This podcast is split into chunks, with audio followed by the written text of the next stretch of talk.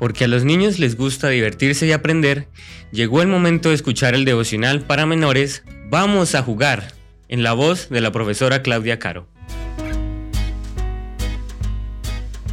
Muy buenos días mis niños, ha llegado la matutina de menores. ¿Qué es el pecado? Respuesta A, obedecer a Dios. Respuesta B, amar al prójimo. Respuesta C, desobedecer a Dios. Vamos a buscar en nuestras Biblias el libro de Primera de Juan, capítulo 3, versículo 4. Todo aquel que comete pecado infringe también la ley, pues el pecado es infracción de la ley. ¿Sabes por qué lloras, sientes dolor y te pones enfermo? Por causa del pecado. Dios creó a Adán y a Eva perfectos y sin maldad. Nunca sentían dolor ni se enfermaban. Nuestro Creador nos creó para ser felices. Entonces, ¿cómo empezó el pecado y el mal en el mundo que era perfecto?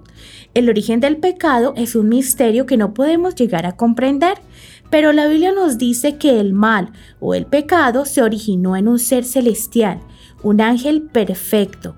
¿Recuerda su nombre?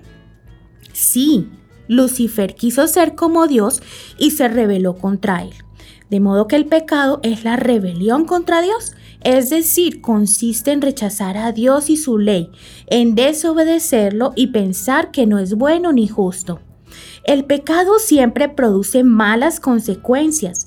Cuando desobedecemos a Dios y sus mandamientos, nuestra conciencia no está tranquila, dejamos de ser felices y de tener paz y nos separamos de Dios.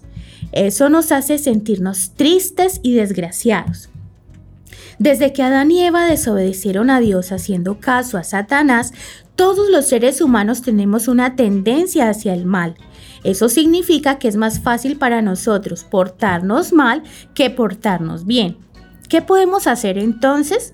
¿Quieres resistir a Satanás y vencer el mal y el pecado?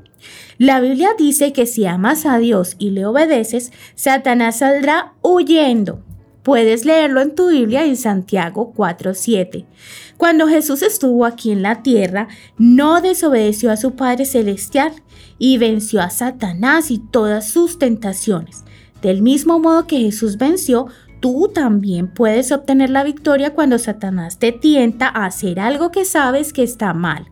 Si oras y se lo pides, Jesús te ayudará a vencer como Él venció el pecado. Que tengas un hermoso día.